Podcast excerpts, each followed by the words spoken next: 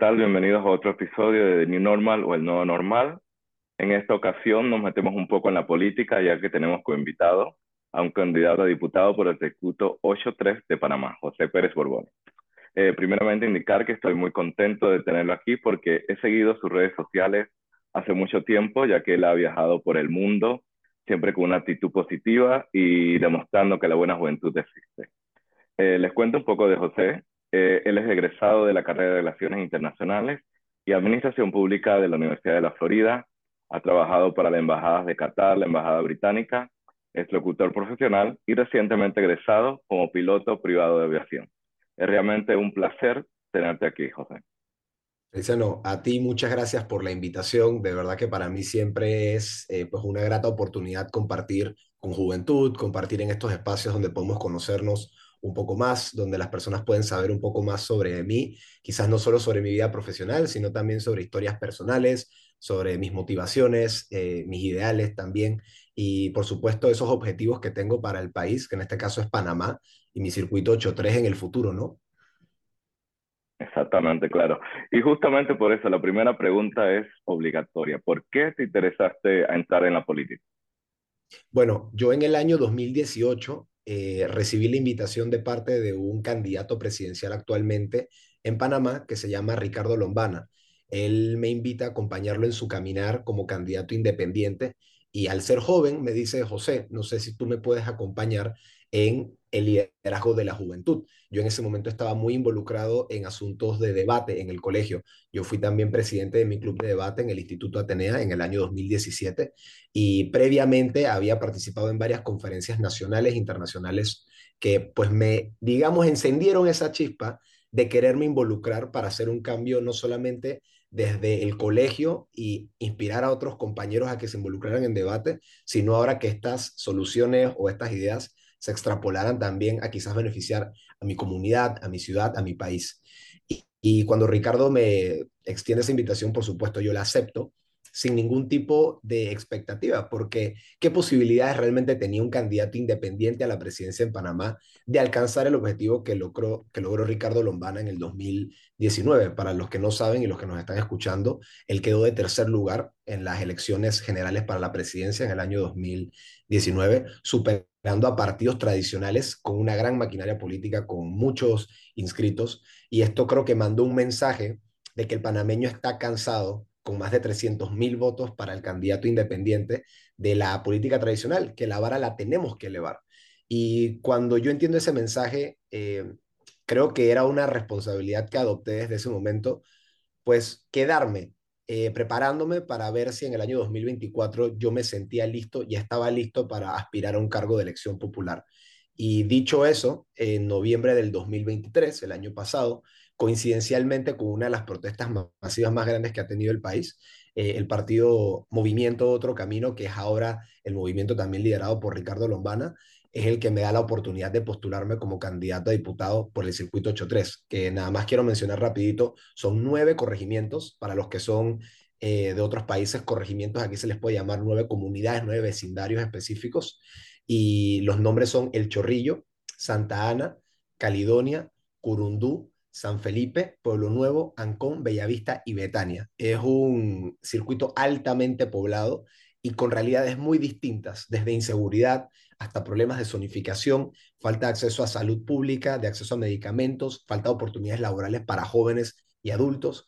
Entonces, creo que estas son las motivaciones eh, en un área que me vio crecer, porque yo crecí en Pueblo Nuevo y posteriormente eh, resido en Betania, y he visto a esta comunidad y este circuito pues tener un alza en las problemáticas. Y en base a estas realidades, sin representación de la juventud en los candidatos actuales para el 2024, tomo la decisión de postularme como el candidato más joven del circuito 8-3 y también el único abajo de 30 años. Así que creo que es una responsabilidad que adopto eh, para representar de manera positiva a todos los jóvenes y mandar un mensaje claro de que la juventud vino a cambiar Panamá. No, claro, no. Exactamente, y justamente por eso te quería preguntar también, ¿cómo crees que la juventud puede estar más involucrada en políticas públicas, en leyes o demás? ¿O qué falta para, para incitarles o interesarse más en la política? Bueno, yo creo que lo principal Feliciano, y esto quizás vas a coincidir conmigo, es el tema de la educación. Aquí en Panamá necesitamos una educación de calidad no solamente para cierta clase de la sociedad, porque actualmente solo el que puede pagar por una educación privada, posteriormente puede aspirar a programas extracurriculares como los que yo tuve la oportunidad de tener, digamos un club de debate en un colegio. Eh, ese club de debate a ti te abre la mente, te abre las posibilidades de decir, hey, espérate, yo puedo analizar ahora una noticia, puedo generar ideas para esta noticia, esta idea se puede convertir en una política pública, en algo que le puedo hacer llegar a mi representante de corregimiento, a mi diputado, a mi alcalde, a mi presidente, pero si tú no le das estas herramientas a la mayoría del país, ¿cómo esperamos que el joven se involucre e incida en políticas públicas y en la política en general? Entonces creo que la educación es la principal respuesta para este mecanismo que nosotros como ciudadanos eh, jóvenes necesitamos para poco a poco ir expandiendo ese conocimiento. Las redes sociales creo que no puedo dejarlas de mencionar. Las redes sociales son una herramienta que puede construir y puede destruir. Y los jóvenes actualmente tienen mucha información en sus manos con un dispositivo celular. Entonces, desde el momento que tú ves una noticia política y la compartes, opinas, se la envías a tus padres, se la muestras a tu hermano, se la muestras a tu primo, ya tú estás incidiendo en un panorama político de tu hogar, de tu comunidad, porque tú estás comentando, estás analizando, y por supuesto, esta elección específicamente de 2024, yo incito mucho a los jóvenes a cuidar el voto, porque la democracia no es solamente el que decide participar como candidato a un cargo de elección popular, es también tú cuidar tu proceso democrático. Entonces, si ustedes tienen un candidato que, digamos, les llama la atención, eh, les atraen sus propuestas, sienten que puede hacer un buen trabajo, pregúntenle por sus redes, por su WhatsApp. Hey, José, disculpa, tú necesitas eh, eh, representantes de mesa, jurados de mesa, para cuidar el voto, necesitas algún voluntario para el día de la elección. vas a caminar pronto, quiero caminar contigo, quiero ver cómo vas casa a casa entregando las volantes, las propuestas. Esas son muchas formas de involucrarte como joven, porque ahorita mismo yo creo que los jóvenes tenemos la energía y tenemos el deseo de ver un mejor Panamá para nuestra generación. Porque yo se lo digo a muchos adultos y sobre todo a los adultos mayores, eh, que son personas vitales por la experiencia que tienen para podernos guiar en este camino político. Pero ellos mismos dicen, ya yo viví, ahora te toca a ti recuperar tu país para tu generación y las generaciones que vienen. Y eso siempre se lo digo cuando veo niños, ¿sabes? En las caminatas, niños de 5 o 6 años. Yo le digo, voy a recuperar el país para mí y para él, y para lo que viene después de él porque esa es la responsabilidad que nosotros tenemos ahora como jóvenes y que exhorto a muchos, sabes, desde estas trincheras que he mencionado, pues hacerlo responsablemente. No, claro, justamente el mensaje está más que claro. Eh, justamente también, como mencionaba, ser uno, serías, imaginándonos ya que serías uno de los diputados más jóvenes en la Asamblea. ¿Qué crees que la juventud puede aportar al gobierno en diferencia a alguien que ya ha pasado por varios periodos o que ha estado ya por años metidos ya en la política, que es un caso que vemos en la Asamblea de nosotros, que diputados por muchos, muchísimos periodos. Esa es una excelente pregunta, Feliciano. Yo creo que muchas veces la juventud eh, se confunde con inexperiencia, o por lo menos es lo que he sentido en las calles al momento eh, de que las personas me preguntan, ok, todo bien, pero ¿cuál es tu edad? Eh, ¿Cuántos años tienes? Y yo les respondo, bueno, yo tengo 24 años pero eso no es sinónimo de inexperiencia, al contrario, les digo, hay mucha voluntad, hay mucho dinamismo, mucha versatilidad, mucha creatividad, vemos el mundo con ojos diferentes, con ojos de una nueva generación que quiere realmente cambiar el país. Y por eso concretamente yo creo que tenemos esa energía y esa voluntad que la clase política actual, a la cual hay que hacer un relevo generacional progresivamente, porque tampoco es que uno debe llegar a la asamblea y que todos sean jóvenes, porque no, eh, eh, también es, es un, una casa de representatividad, pero la juventud yo siento que trae ese dinamismo, esa energía, esa voluntad, el chip de no vender su dignidad también, que lastimosamente muchos políticos tradicionales, que de vuelta, no es por mencionar edades, pero están en otra generación eh, generacional, eh, valga la redundancia, eh, han caído y han defraudado entonces al pueblo panameño vendiendo su dignidad. no tienen esa cultura como del trabajo eh, de, de, workaholics, como se dice en inglés, de adictos al trabajo, que quizás la juventud, los millennials, la generación Z, la generación X sí trae. Y por eso creo que esa energía, ese dinamismo es lo que caracteriza al joven que quiere llegar a trabajar por el país. No tenemos pepitas en la lengua, creo que la diplomacia se ha perdido también eh, un poco en la juventud, para bien o para mal, pero eso significa que si yo llego a la asamblea, y te doy un ejemplo claro, que lo he dicho en, en entrevistas anteriores, si yo me le tengo que parar a Ricardo Lombana, que es el candidato presidencial, y a Michael Chen, que es el vicepresidente, de llegar a la presidencia, yo lo voy a hacer, porque Ricardo y Michael saben que conmigo no tienen a una ficha, no tienen a un manzanillo, como bien existe aquí en Panamá y se les dice. Aquí tienen a un candidato que los respeta a ellos, que está en este proyecto porque cree que ellos pueden llegar a ser un buen presidente y vicepresidente, pero que no va a tolerar injusticias ni excesos desde la administración pública. Entonces, es eso. La juventud tiene ese, esa, esa, ¿cómo se le dice? Diría yo, ese carácter, ese carácter, ese dinamismo, esa creatividad esa voluntad. Y esos son los elementos que trae esta generación, definitivamente. Muchas gracias. Justamente también te quería preguntar, cuéntanos algo sobre el apoyo que deberíamos darle al candidato del MOCA o presidente Ricardo Lombana. Porque, ¿Por qué crees que es la mejor opción? Claro que sí. Bueno, Ricardo es una persona que rompe el molde de un político que busca la presidencia de Panamá. ¿Y por qué lo digo? porque usualmente los políticos que aspiran a la presidencia de Panamá te hablan de más empleo, te hablan de mejores oportunidades educativas, te hablan de más programas para ayudarte a ti, eh, grupo que está en cierta situación de riesgo, pero nunca te plasman en un, en un documento cómo se va a lograr ese apoyo, cómo se va a lograr esa reforma educativa, esa reforma infraestructural de las escuelas, cómo se va a lograr eh, esa generación de empleo. Yo siento que Ricardo trae propuestas alcanzables, que es lo que caracteriza a muchos candidatos de otro camino, donde te dicen, mira, es que aquí estamos despilfarrando dinero, aquí tenemos que cerrar oficinas, reducir el tamaño del Estado, reducir el tamaño y presupuesto de la Asamblea Nacional. Tú no ves a otros candidatos en Panamá hablándote de reducir el tamaño del Estado de la manera tan programada que Ricardo Lombana lo está haciendo. Ricardo Lombana no está rodeado de las mismas personas que sí están rodeados los otros partidos tradicionales. El filtro para acompañar a Ricardo Lombana, ya sea en su campaña o sus candidatos, incluyéndome a mí, incluyendo a candidatos a, diputados, a, alcaldes, a representantes, es muy, muy extenso. Claramente no es perfecto, se colan ciertas naranjas podridas que eventualmente en el camino uno tiene que ir eh, desechando. Pero es importante entender que él busca rodearse de personas que puedan aportar y no robarle al Estado. Él es una persona que, por ejemplo, en el tema del Parlacén, que ha tomado mucho auge ahora en estos días la conversación, dice, nosotros no tenemos nada que hacer en el Parlacén, porque como bien dijo un expresidente de Panamá, es una cueva de ladrones, es un nido de ratas. Entonces, él trata de ser consono con el mensaje de la batalla contra la corrupción. Apuesta mucho al turismo, que es una de mis banderas principales, como eh, una opción a corto plazo, largo y mediano, de poder recuperar la situación económica que el país tiene eh, y es creo que alguien que demuestra desde el momento que inicia la campaña que no quiere pactar con nada que vaya a dañar este objetivo como país. Él quiere de verdad poner a Panamá en el mapa en cuanto a economía, turismo, salud, seguridad. Apuesta mucho por la salud en cuanto al tema del cáncer y el oncológico, eh, que es un tema también en Panamá que a muchas personas les afecta ver cómo la Asamblea Nacional maneja presupuestos de hasta 230 millones de dólares que es una organización, en la Asamblea Nacional, una institución, que se construye primero un edificio de ellos antes de remodelar o de generar más sedes para el hospital oncológico y el tratamiento de cáncer.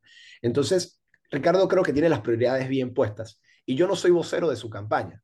Yo no soy alguien que aquí está eh, defendiendo a capa y espada a Ricardo Lombana, pero sí creo que es la mejor opción en estas elecciones 2024 y estoy seguro que ustedes cuando entren a ver sus propuestas también se van a dar cuenta de esto. Y por eso siento que hay que apoyarlo en esta elección. Es importante darle apoyo a una cara diferente, que valga la redundancia, está yendo por otro camino no tradicional al que sí han ido los otros políticos y que ya han estado en el Estado la gran mayoría. Eh, entonces no es por hablar mal de nadie, porque no se trata de ser una campaña de ataque, se trata de ser una campaña propositiva. Y es por eso que yo exhorto a todos que escuchando mis referencias sobre Ricardo Lombana, también vayan y analicen sus propuestas, porque estoy seguro que se van a convencer de que es una persona que tiene una visión país muy positiva en cuanto también al combate de la inseguridad para acabar con el pandillerismo, que es uno de los cánceres más grandes que tiene nuestro país al momento de llevarse a jóvenes que son posibles profesionales al lado del, del crimen. Y él tiene estos proyectos que ha consultado con agencias internacionales para lograr hacer cercos que permitan acabar efectivamente con esta propagación del pandillerismo en ciertas áreas del país y por supuesto también apostando por reinserción social mediante el deporte, mediante empleo, porque la mejor forma y con esto concluyo, disculpa que me extendí, la mejor forma que tú puedes eh, básicamente promover, sacar a un joven de la delincuencia es dándole empleo, porque ese es el mejor subsidio que tú le puedes dar a una persona.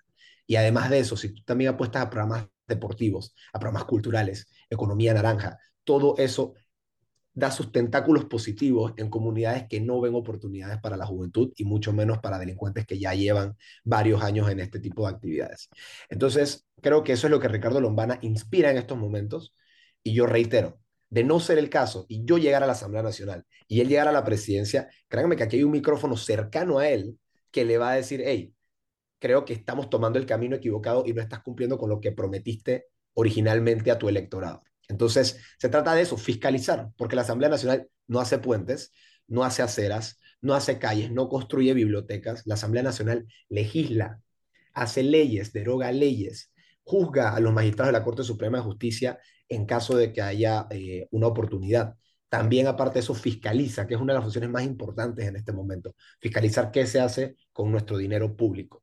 Y eso es justamente lo que quiero, creo yo, enfatizar porque es un trabajo que requiere de, primero, tener pantalones bien puestos y no tener ningún tipo de asociación con alguien que te esté coartando ese criterio para tú discernir qué está bien y qué está mal. Excelente, no, realmente un excelente análisis y, más que nada siempre eh, estamos nosotros esperando que la situación en Panamá mejore y bueno, por eso hay que tener en cuenta eh, este tipo de candidatos para, para presidente de nuestro país. Ya un poco para cerrar, eh, ¿qué mensaje le dejas a aquellos jóvenes que ya están participando en la política o a aquellos que están interesados pero les cuesta integrarse o tienen ideas erróneas sobre eh, todo el mundo de la política? Bueno, Luciano, esa es, creo que, la pregunta más importante de todo el programa y me alegro que concluyamos con esa.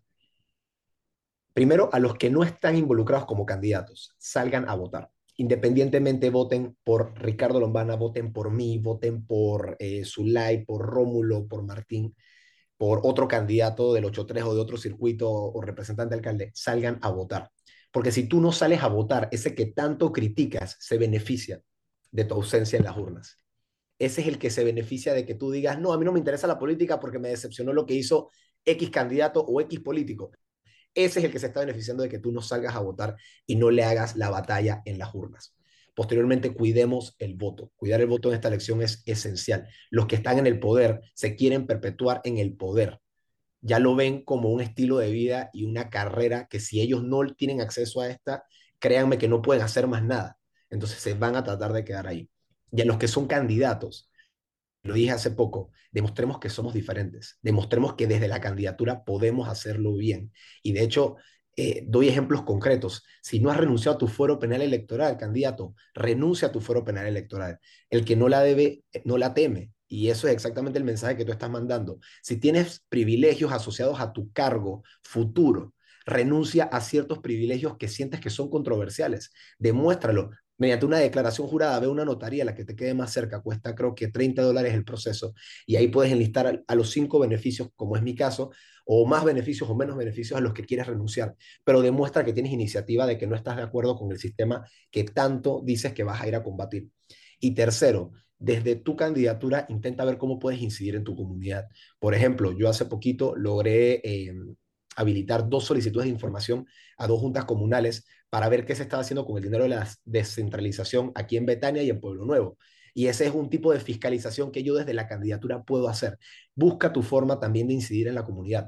Eh, si eres candidato a representante, mira qué proyecto puedes con tus voluntarios rehabilitar. Ve un parque, ve un puente, ve una calle, mira cómo puedes apoyar a tu comunidad de manera muy concisa y muy breve. Si eres alguien que está aspirando a un cargo donde tienes que fiscalizar como yo, trata de ver qué solicitudes de información para recibir ese tipo de transparencia puedes promover. Si eres candidato a alcalde, a presidente, ustedes sabrán sus funciones y saben cómo pueden entonces también incidir desde la candidatura, pero que sean campañas de propuestas. No se distraigan en ataques, no se distraigan cuando a ustedes los atacan, porque esa no es la política que necesitamos en Panamá, esa es la política que necesitamos abandonar poco a poco. Así que esos son los dos mensajes, tanto para los no involucrados como candidatos y a los candidatos. Y Feliciano, nuevamente te agradezco mucho la oportunidad que, que extiendes aquí porque muchas personas necesitan a veces eh, ver sus opciones, analizarlas y, eso es lo que trato yo de hacer, de ponerme a la orden del escrutinio público, que puedan escucharme, siempre a la orden para debatir, para conversar. Y bueno, muchos éxitos con este programa que, que has idealizado desde hace un par de años atrás. Muchísimas gracias. En realidad, de verdad, eh, muchas gracias. Eh, realmente un orgullo contar con jóvenes como tú y te deseamos toda la suerte, buena vibra y éxito. Bueno, les recuerdo que esta entrevista estará disponible en Spotify, Apple Podcast y en YouTube, bajo el canal de The New Normal. Eh, también pondremos los links donde puedan seguirnos y también seguir a nuestro invitado, José Pérez Borboni. Muchísimas gracias. déjame decir algo rapidito. Si estás en el circuito 3, vota otro camino a silla 2. Ahí me puedes encontrar para llevar una cara joven y preparada con capacidad de gestión a la Asamblea Nacional. Y disculpa, Feliciano. No te preocupes. Todos los éxitos, en verdad. Esperamos que que logres. Hasta luego, muchas gracias. Hasta luego.